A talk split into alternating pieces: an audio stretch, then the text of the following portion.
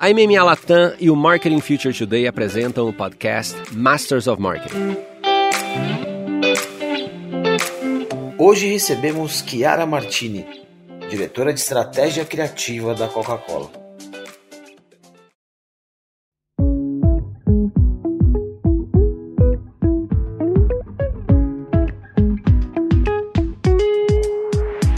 Mais um episódio do Masters of Marketing. Fabiano, bem-vindo de novo. Muito obrigado, meu amigo. Prazer estar aqui. Hoje, nos ajudando, Marco Sinatura, Chief Strategy Innovation Officer da IDTBWA. Muito obrigado. Não quis simplificar o seu. Ah, eu pedi, hein? Eu pedi, achei muito complicado. Não, mas tá tudo bem. É, vamos assim. Obrigado pela, pela oportunidade. Estar aqui hoje com vocês, com a Kiara, para falar um pouquinho sobre marketing, falar um pouquinho sobre tecnologia, sobre marca. Isso é um papo bem legal. Muito obrigado, muito obrigado. Chiara Martini, diretora de estratégia criativa na Coca-Cola, que vive voando pelo mundo, fazendo coisas muito legais. Que bem-vinda ao Masters of Marketing. Muito obrigado, viu, por atender nosso pedido. Obrigada a vocês pelo convite, imagina. Um prazer estar aqui. Eu queria que você desse uma ideia da tua trajetória até aqui. Né? A gente já se encontrou algumas vezes para falar. Falamos de diversidade, mas a gente conversou muito sobre cultura, sobre espírito do tempo, sobre essas coisas assim, criativas. Me dá, dá um contexto pra gente. A Kiara antes da Coca-Cola e agora a Coca-Cola. Tá, então, assim, sou do interior de São Paulo e me formei em propaganda e marketing. E sempre gostei. O que me interessou sempre foi a questão de perspectiva de cultura, comportamento de pessoas, e foi assim que eu tentei, tento ainda construir essa minha trajetória. Então, ela é bem não linear, eu já fui mídia, atendimento, planejamento, e aí fui pro lado de marca. Então, trabalhei na Heineken aqui no Brasil. E aí eu queria muito ter uma experiência internacional, então mudei, consegui uma vaga na DDB em Nova York como planner. É, de lá fui para morar na Itália, no interiorzinho da Itália, onde é o headquarters da Diesel, então fazia comunicação global da Diesel. E de lá fui para Londres para Coca-Cola. Então eu sempre tive essa grande oportunidade de viver em diferentes culturas e conhecer, né? E eu acho que eu sempre penso assim, a gente se conhece tanto quando a gente se expõe a coisas diferentes. Então é uma jornada pessoal e profissional juntas. E aí tem um ano e meio que eu vim para Coca-Cola América Latina, então voltei a morar aqui no Brasil. Mas o drive eu acho que é esse, é sempre eu entendo muito comunicação como conexão emocional, né? Apesar da gente ser super drivado por performance. Mas a, o meu olhar, a minha paixão, ela reside muito nesse espaço. Então, acho que eu tento, profissionalmente e pessoalmente, converger esse, esse desejo de conhecimento e de desenvolvimento. Então, foi um pouco essa trajetória exploradora aí, continua sendo. E agora eu tô na Coca com direção criativa para algumas marcas da América Latina. Como tem sido essa experiência até agora na direção criativa? Assim, qual que é o seu dia a dia, a dinâmica? Ah, ó, o interessante é assim, acho que tenho dois grandes desafios quando a gente pensa em trabalhar numa empresa como a Coca, que é uma, uma grande empresa global. A primeira é, eu preciso, e eu falo muito isso com o time, desenvolver uma habilidade de trabalhar com a ideia dos outros. Né? Porque a gente tem essa tendência sempre querer trazer a nossa ideia, nosso ponto de vista e tudo mais. E é assim que a gente destrói grandes marcas, né? Que elas mudam, cada dois anos, três anos entra alguém. Então, essa habilidade de olhar para uma ideia de uma outra pessoa e entender como eu consigo elevar, crescer e ampliar é um pouco do trabalho que eu tenho hoje, né? E eu acho que tem, como eu acho insights, como eu trabalho para América Latina, algumas marcas a gente tem que trabalhar essa capacidade de insights que daí tem uma flexibilização de amplificação local. Então, esse aprendizado é muito interessante. Como eu acho uma história que no Brasil, no Peru, na Colômbia, no México e no Chile ressoam, mas que eu tenho espaços dentro do plano de aí ser super focado no Brasil, no México e darará. Então, essa, acho que são esses dois hoje, criativamente falando, os, os grandes desafios que eu tenho. Aqui é interessante, você traz uma perspectiva sobre local e global, né? E aí a pergunta como pessoa, como que você faz para, como que você desenvolve um repertório? A gente já sabe da complexidade de um país como o Brasil, quando a gente fala de cultura, comportamento, entretenimento. Quando você extrapola, né, as nossas fronteiras, como, como ter repertório disso? Assim, qual que é o desafio pessoal? Olha, pessoalmente, eu acho que, óbvio, eu sempre fui uma pessoa curiosa e eu, e eu nunca tenho a expectativa de saber tudo ou entender tudo. Então, obviamente, nenhum trabalho é feito sozinho. Então, quem são as pessoas que estão junto nessa jornada e tudo mais? Mas eu sou uma pessoa muito interessada, eu gosto dessa. E aí, até a gente já conversou algumas vezes sobre isso, desse entendimento de cultura, arte, música, moda, propaganda e aonde essas coisas se encontram, né? E, e consumir com um olhar de, de aprender mesmo. De ler sobre. Para mim, essa educação nossa ela tem que ser constante, não tem outra forma. Porque é muito fácil eu virar uma pessoa que lê reporte, PDFs que chegam no meu WhatsApp com reportes e aí desconecta um pouco da história. Mas eu acho que cada job é um aprendizado, sabe? Cada campanha que a gente faz, cada coisa, eu vou adicionando uma perspectiva, um elemento que eu não tinha e tento levar isso sempre para tudo, né? O era aproveitando essa experiência que você narrou pra gente de alguns anos já, é, como que mudou o posicionamento de uma marca dentro desse contexto? Se antes uma marca ela era provedora de um entretenimento, né, ela, ela endossava, mudou o papel de uma marca dentro desse caldeirão cultural, assim, como que você vê essa mudança? Eu acho que eu vejo primeiro assim, uma coisa, eu acho que as pessoas têm expectativas em relação às marcas que os marqueteiros ainda estão atrás. Sabe, eu acho que infelizmente ainda as pessoas que puxam as marcas e não ao contrário. Mas ao mesmo tempo, eu vejo assim, o eu acho que a gente veio de um lugar que talvez também seja reflexo de como a, a mídia se comportava, de se acostumar a soltei uma mensagem, boa sorte, o que, o que acontecer, né? E eu acho que a mudança nessa interação da mensagem também muda a expectativa das pessoas do que uma marca pode fazer. É, então, não é, e não é só sobre ter comentário em social e ouvir feedbacks e tudo mais, mas é questão de papel. Eu acho que hoje, culturalmente, a gente está num lugar de urgência maior e as pessoas já têm mais consciência do tamanho que uma marca tem, do dinheiro que tem atrás de uma marca, da capacidade que ela poderia ter de fazer coisas. E essa expectativa ela fica cada vez mais clara. Então, acho que a mudança ela vem daí. E eu acho que transformação é por amor ou por medo, né? Então, que seja mas que ela aconteça. Então acho que o desafio ele é muito mais entender qual é realmente o papel que uma marca tem na sociedade hoje em dia, além do entretenimento, apesar de eu achar um papel super interessante. Aí a pergunta que eu faço é, o social listening não tá dando mais conta, né? Assim, esse essa essa imaginar que eu como marca tô capturando o espírito do tempo, tô compreendendo o comportamento e cultura, acho que tá claro que não é o suficiente, né? É isso, assim, o que, que quais são os, os, desafios adicionais aqui para entender isso que a gente está chamando de cultura? Uhum. Sim, não dá para, não dá obviamente para se ancorar somente em reportes de social. O que é mais difícil, que é o que eu tento desenvolver em mim, também achar em parceiros e no time, são pessoas que têm a capacidade de conectar as coisas e entender, tipo, o social listening com as matérias da mídia, com o que as marcas estão fazendo e entender que lugar, aonde tudo se encontra e onde mora uma oportunidade, sabe? Agora, uma coisa que eu sinto falta, que eu tento, às vezes eu mesma duvido, mas eu tento sempre trazer, é um pouco de acreditar no nosso instinto também, às vezes, em relação às informações que a gente vê. Nem tudo vai estar tá, é, medido, mensurado num reporte, apontando pra gente um caminho, sabe? Às vezes eu acho que a gente fica um pouco. Ah, e, e, acaba, hoje eu vejo, por exemplo, as agências, as conversas, os insights são tão similares, que a gente fala de Gen Z, né? A geração, uhum. não sei o quê. E aí os insights, como eles vêm muito parecidos, as ideias acabam todas dentro do, de territórios parecidos, daí dá para ver que a gente está fazendo alguma coisa não, não ideal, assim. Mas eu acho que só o social não. E eu tento acreditar mais no meu instinto também por ter essa curiosidade constante, por ficar lendo e falar, cara, isso faz muito sentido. Eu não tenho números exatos para apontar e provar, mas eu acredito que faz sentido é e apostar. quase o gut feeling, né? Exatamente.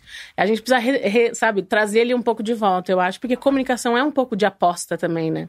É, enquanto você estava falando, desculpa, hein, Pacete, nem toquei em você aqui para te avisar, mas enquanto você estava falando na curiosidade, eu tive a sensação de que você ia para esse lado do, do gut feeling, né? E hoje em dia, quando a gente olha as marcas, eu, eu, eu, tenho a sensação que muito poucas marcas se utilizam desse gut feeling para ter essa conexão com o consumidor e fica uma coisa meio assim, né, baunilha, né? É, aí a pergunta que eu tenho para você, Kiara, é: você que está produzindo essas conversas ao redor do mundo, falando com diferentes consumidores, né, pensando é, globalmente, mas agindo localmente, qual é o fio condutor é, é, dos consumidores a nível global. O fio condutor é uma coisa mais social, o fio condutor é uma coisa mais de diversidade e inclusão. Qual é o fio condutor que você tem visto aí nas suas andanças pelo mundo? Olha, eu acho que depende, assim, mercado, tem mercados, por exemplo, se você olha para um mercado como a Austrália, que eu, eu nunca trabalhei, mas eu adoro estudar, porque é impressionante como todas as ideias e campanhas são ancoradas em meio ambiente. Então, porque é uma coisa da cultura, é uma coisa pulsante ali, Então tem um fio condutor ali. Eu acho que o Brasil vem. O Brasil tem uma conversa de diversidade e inclusão que não é a mesma dos outros países. Eu acho que a gente está mais vocal e um pouco mais à frente. Então, só que a, em cima de tudo isso, e aí, por exemplo, traba, trabalhar em marcas de consumo massivo, né? Eu acho que são essas camadas que sempre tem que olhar, porque uma, realidade de uma Coca-Cola é diferente de uma marca de luxo. Em, em, relação à conexão, em relação ao tipo de, de convergência que você tem que criar e tudo mais. É, mas o que eu vejo aqui no final, e aí a, a, eu estou ainda formando esse pensamento dentro da minha cabeça, tá? Ainda mais tentando entender agora esse momento, podemos chamar de pós-pandêmico, assim. Mas eu sinto que as pessoas estão com saudade de sentir e viver coisas. Sabe? Entender que, assim, a gente se privou até de imaginar por muito tempo o qual seria o nosso futuro. Pare e pense que dois anos atrás, de repente, qualquer plano que você tinha, ele virou tipo, será que vai acontecer? Será que vai rolar? E aí eu começo a ver marcas, música, arte, o que está rolando agora. Então, acho que o fio condutor, talvez, para mim, hoje, seja muito mais a experiência. E aí é uma experiência que pode trazer diversidade, é uma experiência que pode trazer diversas coisas. Mas eu, eu, eu sempre estou observando. Eu, para mim é muito difícil falar assim, é isso. Porque eu acho que é o tentar, o experimentar, que vai dizer também para essa marca, nesse contexto, que tendência faz sentido. Eu, eu, acho muito interessante esse raciocínio, do, essa ideia do fio condutor, porque é isso, né? Imagine que para você fazer uma campanha global antes, você tinha lá umas linguagens universais, entre aspas, né? E olha só o que você descreveu aqui de diferenças. É, eu acho interessante essa lógica, né? Eu tenho a experiência e no chapéu da experiência eu conecto muitas coisas. E não que isso vai ser uma regra para os próximos anos. Isso muda de acordo com o contexto também. É, né? e eu acho que é nosso acesso a essas. Porque antes, pensa, um refri poderia ter como conversa refrescância vou me refrescar, com, sabe? Você tem a obviedade do produto, que geralmente tende a ser um fio condutor, porque o produto antes vinha sempre primeiro do que mais a marca. Mais safe, primeiro. né? Ele Exato. fica mais safe ali, de certa Exatamente. forma. Falo sobre mim mesmo e evito de pegar qualquer avenida dentro da cultura. E o que a gente vai vendo é que isso não gera mais a conexão como gerava antes. E aí você tem que entender, ok, eu entrego a refrescância como básico do produto, mas que papel mais eu tenho dentro disso. Por isso que é uma jornada não linear também, por mais que ela possa ter um fio condutor. Marcos, eu já volto aqui ainda sobre o lance do fio condutor, mas um, um, elemento que a Kiara trouxe aqui, que é um ponto de atenção, que foi essa, quando você fala de dados, reportes e social listening, de você pasteurizar muitas coisas, né? É, qual que é esse desafio? Porque do, do, teu lado também tem esse desafio, assim, como que eu saio do óbvio? Como que eu não me perco não, nesse... Esse é o desafio, nesse não é que tem mar, esse também, é, esse é o é desafio. O desafio. É. Como eu não me perco nesse mar de ferramentas, né? A gente fala, a gente fala muito sobre Martech aqui, mas como que eu não me perco nesse mar de dados e para entregar uma coisa pasteurizada, né? Perfeito. É, a gente tem essa tendência de, de, de tentar é, resolver as coisas com a resposta com a resposta definitiva, né? Então é esse é a discussão do fio condutor ou a discussão do, do espírito desse tempo. E o que a gente observa é que, na verdade, essas coisas estão cada vez mais descentralizadas. É muito difícil encontrar esse fio condutor para tantas gerações que cresceram talvez na mesma época, mas em contextos completamente diferentes, como a gente está falando aqui localmente, né? Então, o que, o que a gente costuma é, tentar conectar lá é essa visão na linha do tempo. Então, é, tem muita coisa que a gente vai observar para estudar cultura que ela tem a ver com, com hoje, né? Com o que está rolando agora, com o que é quente, e o social listening tem muito esse papel no nosso entendimento lá.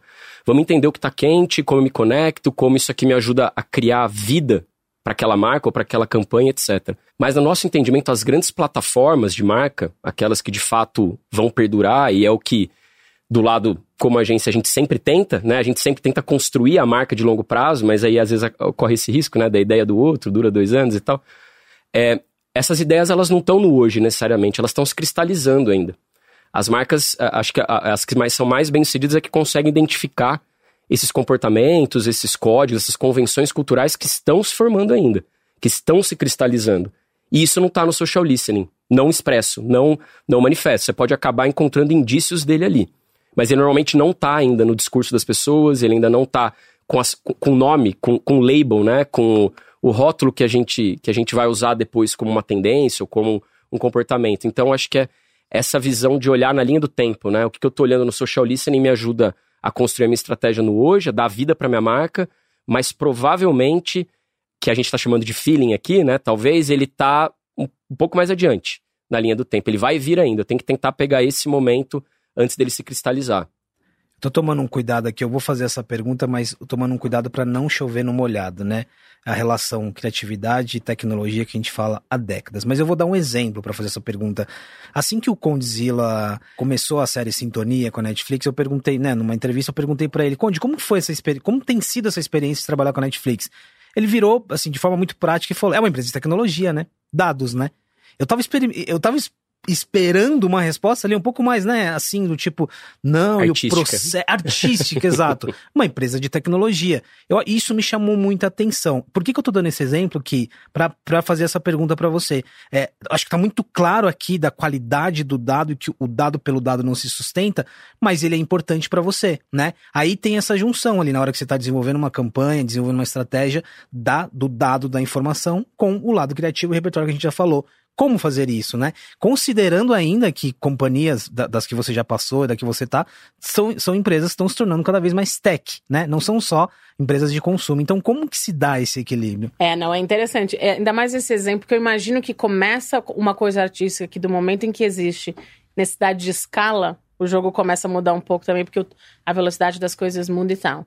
O que eu acho que, assim, obviamente, a gente entende para que a gente usa as tecnologias que, que surgem.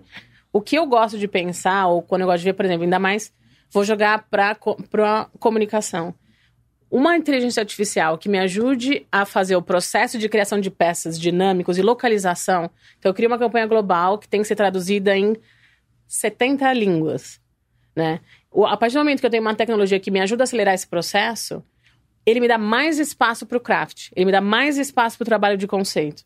Eu acho que esse é o drive que a gente vai ter que aprender e não é que assim tudo fica mais curto e mais dinâmico, não. Às vezes, vamos usar então o tempo que a gente tem para olhar para o craft de uma forma um pouco mais elaborada, para olhar para desenvolvimento de conceito com mais tempo, e é, porque existe uma parte do processo que a tecnologia ajuda a gente a entregar muito bem, porque eu acho que a nossa a comunicação falta muito acabamento, né? Falta muito para daí a gente conseguir criar um nível de conexão que é o que todo mundo deseja e até o ponto que ele estava falando, eu não tenho nenhuma fórmula correta, mas eu não vejo nenhuma plataforma que se estabelece lá, em menos de três, quatro anos de trabalho, que as pessoas começam a, a de fato entender quem tem esse tempo hoje, né? Ou quem é dado esse tempo hoje.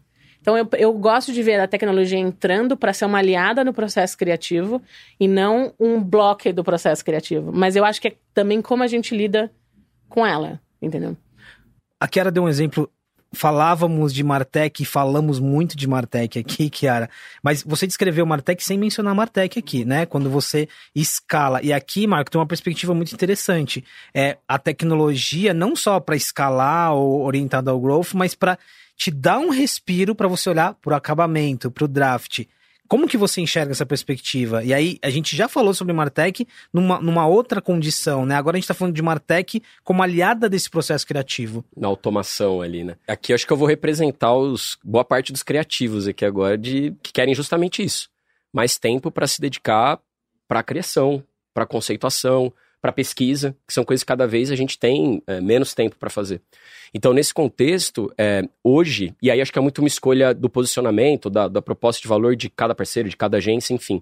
Tem algumas vão aproveitar essa eficiência para colocar mais ferramenta e depois, e, e se, de fato, se especializar no desdobramento ou na, na, na gestão depois da, da, performance disso, né? Porque o Martech pode te ajudar depois em toda a parte de gestão, eficiência e tal. É, no nosso caso, a gente de fato separou, por exemplo, lá o que é o estúdio de produção dessas peças digitais que trabalha totalmente apoiado em ferramenta de desdobramento, automação, do time de concept mesmo, que é o time que não precisa mais entrar em desdobramento, não precisa mais entrar em, em nessa parte de replicação de peça, para poder se dedicar ao concept. É, o que o, que, o, o ingrediente que está aí, que talvez não necessariamente venha via Martech, é, na verdade vem, mas ele não chega dessa forma para o criativo, é o uso do dados aqui, no concept mesmo. O uso de ferramenta e, e que, que, o que a gente aprendeu por experiência própria é que não adianta dar a ferramenta ou dar o report para o time criativo trabalhar. Uhum. Né? É muito é ruído. É muito ruído. Então tem um trabalho no meio de campo que é de digerir isso né, a partir das outras equipes de insight, de estratégia, de planejamento, para que chegue aquele dado ou aquele insight. Eu acho que é muito mais do que o insight, né? Você falando, eu tive a impressão que é a ação do insight, né? Ou seja, olha, tá esse dado, eu mastigo ele, vou para o meu time de criação e falo: olha, tá aqui, ó, essa é a ação que a gente aprendeu através desse insight? É uma, é uma mão dupla, eu diria, porque tem muitas vezes que é, o dado ou o insight, né, que tem aquela tensão, né, característica do insight, ele tá posto na mesa. E aí o time criativo pode, a partir daquilo, abrir um, um canal, ou muitas vezes é, é de trás para frente, né? É, é, a gente chegando com a ação e falando, ó, eu acho que é por ali, a tensão se resolve com aquela solução. Eu acho que é uma troca. O, o, que, o que vem antes ou depois ali, ele vai acabar sendo de caso para caso.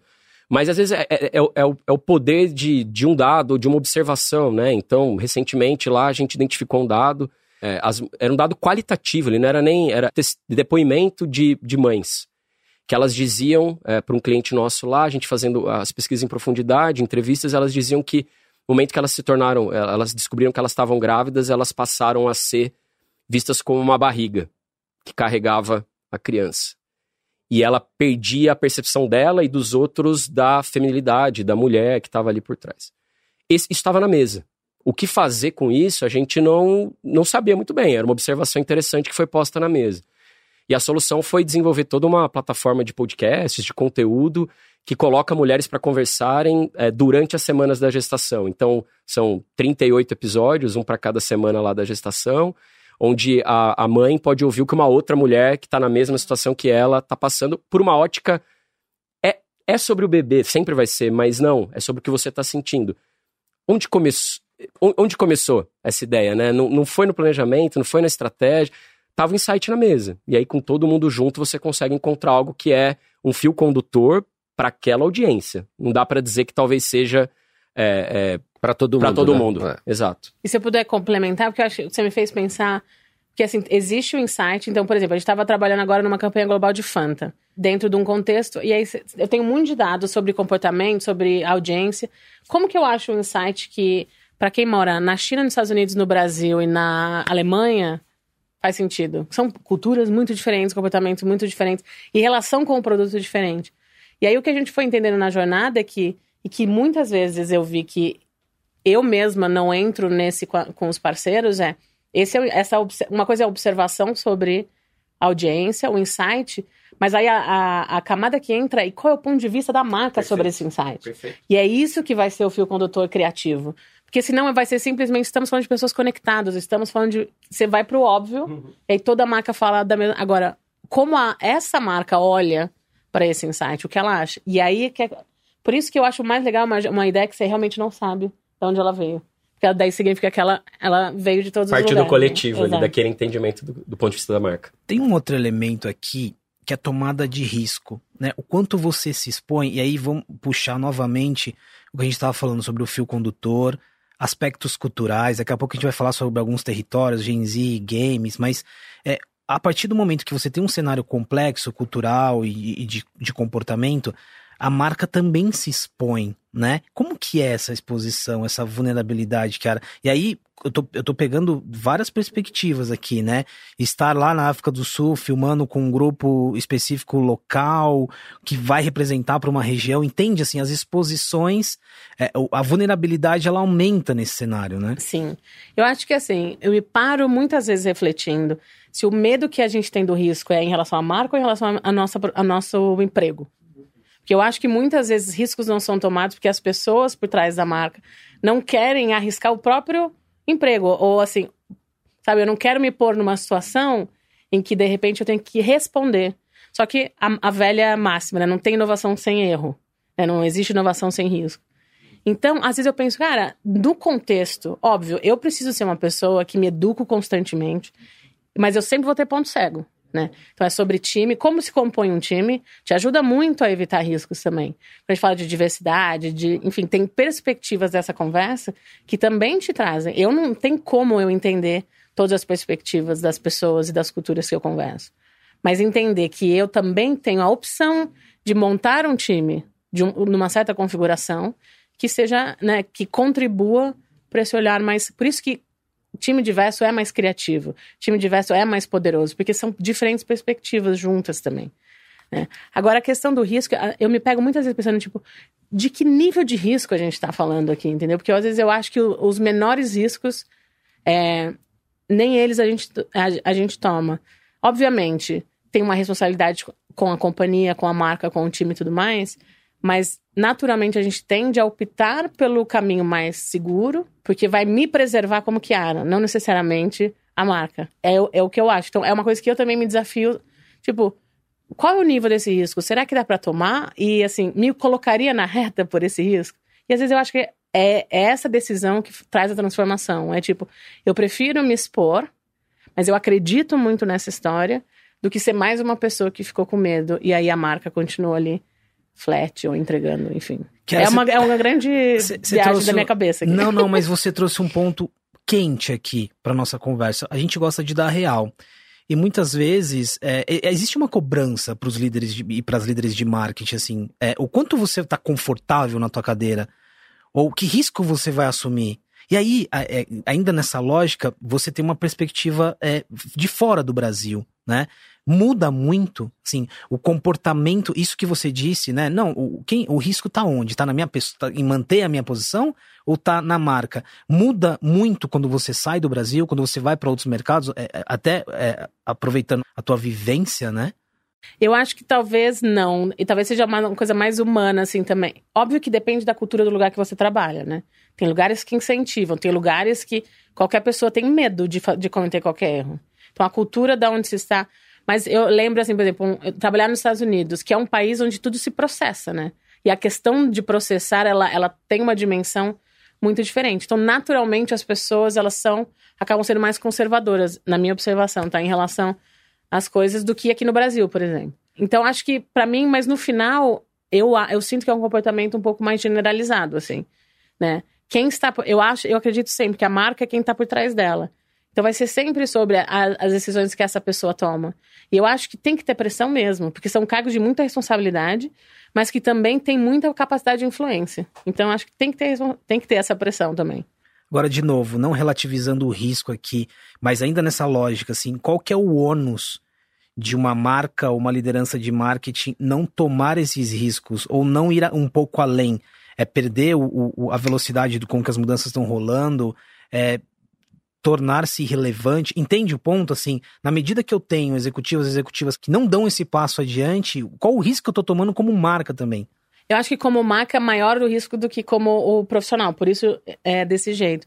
Porque assim, imagina que, por exemplo, hoje as marcas que eu tô, qualquer trabalho que eu faça hoje, com o desejo de que seja consistente e bom, daqui três, quatro, cinco anos que você começa a entender um pouco melhor. Assim, provavelmente eu não vou estar mais lá.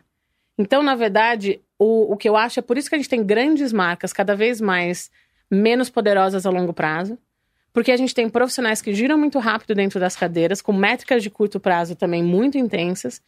Então, quando a gente fala em risco, para mim também tem uma questão, talvez, por que, eu tô nessa profissão e que tipo de, sei lá, vou usar a palavra legado eu quero deixar nessa posição, nesse lugar que eu tô?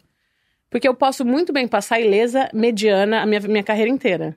E, e dá, e tem muita gente que faz isso né? Vai, cresce, trabalha, o famoso trabalha para cima, um grande networking, mas como entrega de transformação é muito pequena. E a nossa indústria, ela é assim, né? Então, para mim, o ônus ou o bônus, ele talvez seja mais individual e do que me preenche, porque o impacto mesmo é sempre no longo prazo e, e geralmente as pessoas não estão lá para tanto colher como se ou se responsabilizar, entendeu?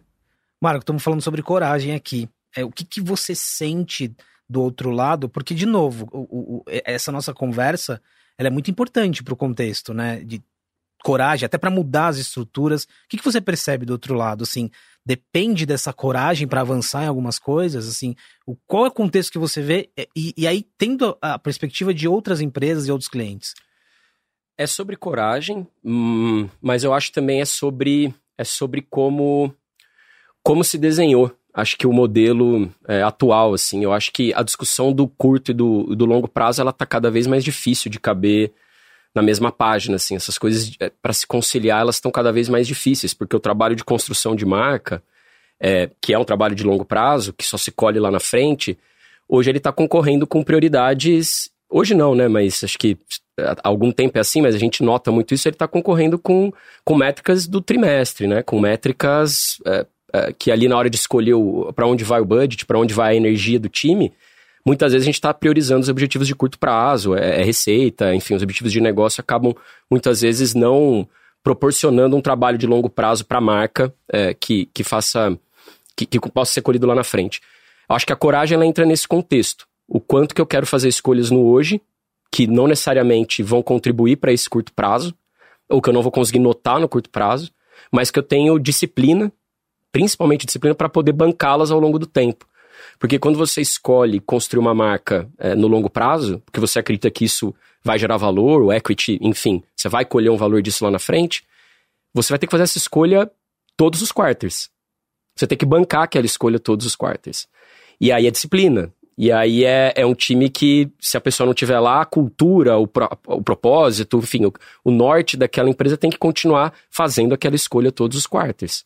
Então, ela é, é, é sobre coragem, mas ela, tem a, ela é, é a coragem para ter disciplina, na verdade. É para você recorrentemente escolher construir aquela marca. Isso é o que a gente vê com cada vez mais, com cada vez menos frequência acontecendo, por conta da rotatividade, da pressão, enfim, é, do, dos números que são às vezes falar ali no fim do trimestre. E talvez possa nos falte também um pouco de uma capacidade intelectual estratégica de entender o papel do curto prazo no Perfeito. longo prazo. Porque vira uma briga, né? É o curto Como prazo. Como se elas não pudessem se construir juntas ali, né? É verdade. É uma coisa que a gente tem percebido ao longo dessas conversas que a gente tem nos nossos eventos, aqui no, no Masters of Marketing. Muitas vezes a figura do CEO ou a figura do restante do C-level é, é muito importante nessa visão de longo prazo, né? Porque a gente está falando aqui de microlegados. É, se você levar em consideração, pesquisas aí apontam que um profissional de marketing, líder de marketing, fica 18 meses numa empresa, você não vai conseguir construir legado de longo prazo nenhum. Né? Você está ali no, no modelo transacional no final do dia, eu acho, é, é, ouvindo tudo isso que vocês estão contando e que mais outras pessoas contaram, quanto mais a gente consegue detectar que a cultura da empresa, o alinhamento com o CEO ou com o CFO faz parte dessa conversa de branding versus performance, né?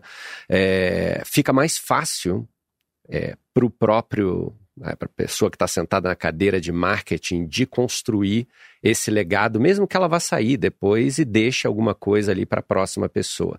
E isso, no final do dia, é uma coisa que acontece no Brasil, uma coisa que acontece nos Estados Unidos, é uma coisa que acontece no mundo inteiro. Eu acho que é um problema é, sistemático do, do, nosso, da nossa indústria, mas que eu, eu fico ouvindo né, vocês como especialistas, né, você em marca e você no mundo da agência, eu fico vendo que é, a gente tem uma a gente volta para o fio condutor, a gente tem um fio condutor que vai se transformando cada vez uma coisa mais é, ubíqua, digamos assim, porque no final do dia, é, se a Kiara ela construiu uma história é, na, na Coca-Cola e amanhã ela vai para a empresa ABC 123, você vai levar contigo essa micro esse micro legado que você deixou e você vai meio que deixando um, um pozinho mágico ao longo do caminho para outras pessoas pegarem. Então eu acho que no final do dia é uma conversa que a gente tem que seguir tendo, né? Porque senão é, danou-se. Nada se sustenta. Exatamente. Exato. Exato. E aqui eu tô curioso, porque mais do que falar das empresas, eu acho que é, é, olhar para a pessoa também é muito interessante. Qual que é esse teu legado, assim, esse pozinho mágico que o Fabiano falou? Se, se, é claro que isso é uma construção também, mas você, profissional Kiara, que foi para fora, que voltou, o é, que, que você pensa em deixar para essa. A gente tá muito claro que a conversa é muito complexa aqui, né? Envolve cultura, envolve. Mas o que, que você, Kiara, pretende deixar como um pozinho mágico? Olha, ó, eu, eu fui descobrindo ao longo do tempo e continuo ainda aonde eu acho que a minha paixão se cruza melhor com, com a profissão, assim. Eu tendo a gostar de trabalhar em contextos que ou sabe, tipo, a marca está caindo e precisa recuperar. Ou você precisa, tipo, mudar alguma coisa no processo, mudar alguma coisa. Eu gosto de deixar o pozinho da transformação, da provocação e da transformação. Né, se for nesse. Porque eu acho que não só com o que eu faço, ou, ou divido com os parceiros, mas como gestão do time também. Porque eu acho que também o pozinho também está nas pessoas que, que fazem parte do nosso time, como a gente divide perspectivas. Eu, a nossa indústria é tão dinâmica e ela tem tantas ferramentas e tanto dinheiro que se a gente acomodar, né, eu acho que é um grande desperdício de energia e tempo de todo mundo. Então eu gosto de Assim, ah, eu gosto de ter as conversas mais provocadoras. E assim, não é pro, ser provocador pelo simples prazer de. É muito legal você ver uma transformação para algo melhor. É muito legal você ver que. Porque é muito esforço, com pouco reconhecimento, mas quando ela acontece, é, é de um prazer muito grande. Então, acho que o meu pozinho ele vai por aí. Eu gosto desses desafios assim. Putz, faz. Já mudamos o posicionamento da marca 15 vezes e não rola, sabe? Ou ela vem caindo há X anos. Esse é o tipo de desafio que me motiva mais, né? Ou essa marca tá super estabilizada, né? E a gente precisa trazer conexões culturais mais poderosas. Então, essa convergência Talvez seja isso, mas eu ainda tô tentando entender o meu pozinho, sabe? O pozinho, o pozinho dela é o pozinho da provocação. Eu gosto, eu, eu gosto. gostei, gostei, gostei. Muito, você sabe que aqui as coisas viram camiseta, né? As, Ah, é? as frases viram camiseta. Mas obrigado por você trazer essa provocação, porque muitas das pessoas que estão nos ouvindo agora, é, é, eu acho que tem ali, né, no, no íntimo, tem muitas dessas angústias também. E, de novo, não é fácil. A gente tá falando de estruturas, de uma indústria gigantesca e que tá tá remando aí para mudança. Vou mudar um pouquinho nossa conversa para aproveitar esses cinco minutos. Olha só, já foram 35 minutos de conversa muito rápido para falar um pouquinho sobre um exercício de entender alguns terrenos aqui e aí muito e aí muito da tua experiência pré Coca-Cola também. É, a gente está falando de, a gente fala muito de alguns ecossistemas, Gen Z, né? É, games, esportes, a moda. É, nesse momento, quando a gente olha para cultura, para comportamento, de onde está vindo uma revolução? Ou de onde está vindo uma transformação? Em outras, outras ocasiões, a gente já falou muito sobre Fortnite, Balenciaga, mas olhando agora e, e tirando o hype, um, de onde estão vindo provocações do ponto de vista cultural para as marcas? Ó, oh, eu gosto dessas perguntas, elas são sempre muito simples.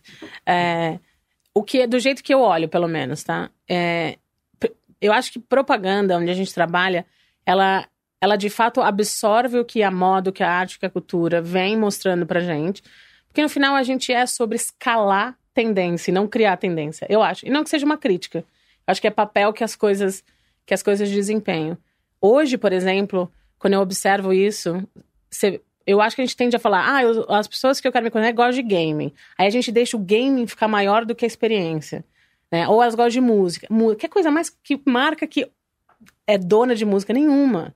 Que a relação que a gente tem com a música é uma relação tão complexa e a gente tende a simplificar. Mas enfim, hoje, por exemplo, de novo, esse mundo pós-pandêmico, o que eu gosto de observar, o, a nostalgia, sem dúvida, é uma coisa que impera agora. Desde uma calça de cintura baixa, na moda voltando, a Beyoncé com o Renaissance trazendo uma balada 90, 80, né? É, vindo para cá, aí você começa a olhar é, na música, na cultura, e você vê que assim, por que que isso acontece? Isso só, aí é o gut, o gut feeling da conexão. Porque eu acho que a gente, no momento em que a gente passou muito tempo sem nenhuma perspectiva de futuro, a gente começou a olhar para as nossas memórias do passado. Então a gente se conecta com aquilo, com essas memórias, com essas experiências, e aí o 90 vem de um jeito que ele cruza tudo. Então, como que, observando isso, de repente eu consigo trazer para uma conversa de marca esse entendimento? Então, a minha cabeça ela vai muito para aí, para entender isso e falar como que eu aproveito esse sentimento grande das pessoas para entregar experiências que vão também fazê-las reviver, reimaginar talvez o futuro, mas vivendo essa nostalgia, porque a gente está num momento de nostalgia gostosa em todas as áreas. Né? Então, para mim, ele, é muito mais sobre isso do que ah, é, é no gaming. Eu não sei se é no game, porque o gaming é social. Né? Não, entendeu? E a, e a visão se mistura. É, ela, ela passa pra uma visão de audiência, né? Quando você começa pro gaming, pra música. Ela é audiência. Ela não é necessariamente o território. Tem, assim, é, dá, dá para explorar um pouco isso, porque é, é, você talvez use aquilo ali para chegar naquela audiência, mas não necessariamente é ali que você vai fertilizar a marca em si mesmo, né? Você vai. E cara, ó, tem a, o Renaissance da Beyoncé. Aí a Gucci lançou o último filme com os clássicos do, do cinema. Tudo tá mexendo com a nossa memória. O VMA, você olha o design da coisa, a experiência, as músicas que tocaram. Então, acho que a gente tem que ter essa capacidade de conectar essas observações e falar. Então, como que daí, dentro da minha marca, dentro do que eu quero falar, eu, eu aproveito esse contexto. Esse é o contexto, não é tipo, ah, é uma, um acontecimento necessariamente do dia. Pode ser também, mas é um pouco mais, sabe?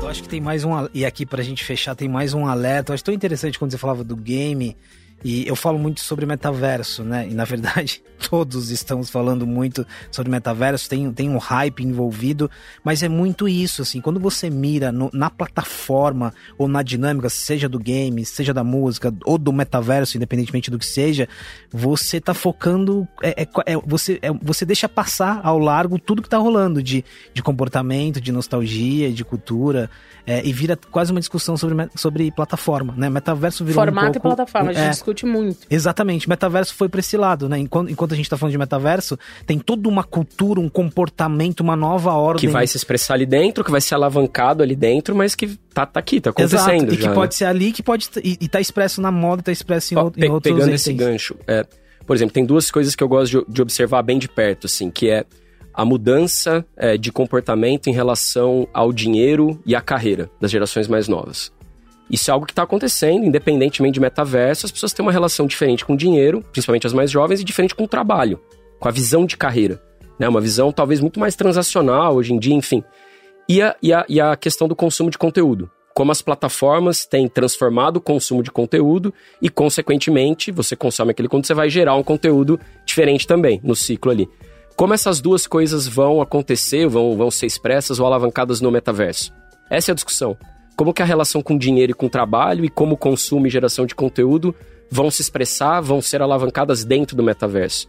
Acho que é quando a gente começa a discutir o que está fora sendo é, influenciado ou influente ali dentro é que a gente começa a descobrir essas oportunidades para além da plataforma por si só. Eu tô lembrando aqui, eu, eu sou da periferia de Osasco e às vezes vocês perguntam, se falou sobre transação, né? Nossa! Com essa lógica de metaverso, a gente vai começar a usar mais cripto, né? Se você for falar para um, um, um adolescente de 11, 12 anos, cripto muitas vezes, e mesmo na periferia, faz mais sentido do que cartão de crédito, faz mais sentido do que propriamente dinheiro. Então aí você já, você já, é, essa ordem, e não é só cultura, comportamento, né? Transação e, e, e aspectos de jornada muito interessantes.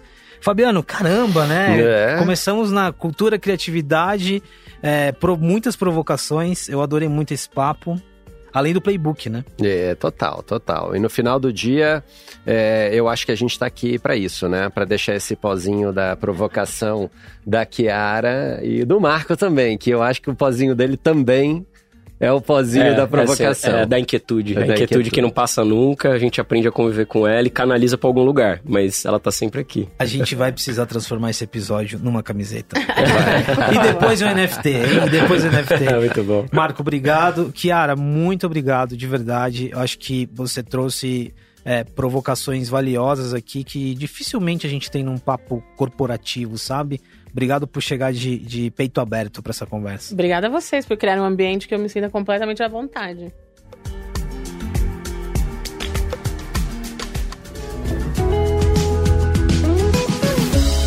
Acompanhe outros episódios do Masters of Marketing nas principais plataformas de áudio e conheça nosso conteúdo também no marketingfuturetoday.com.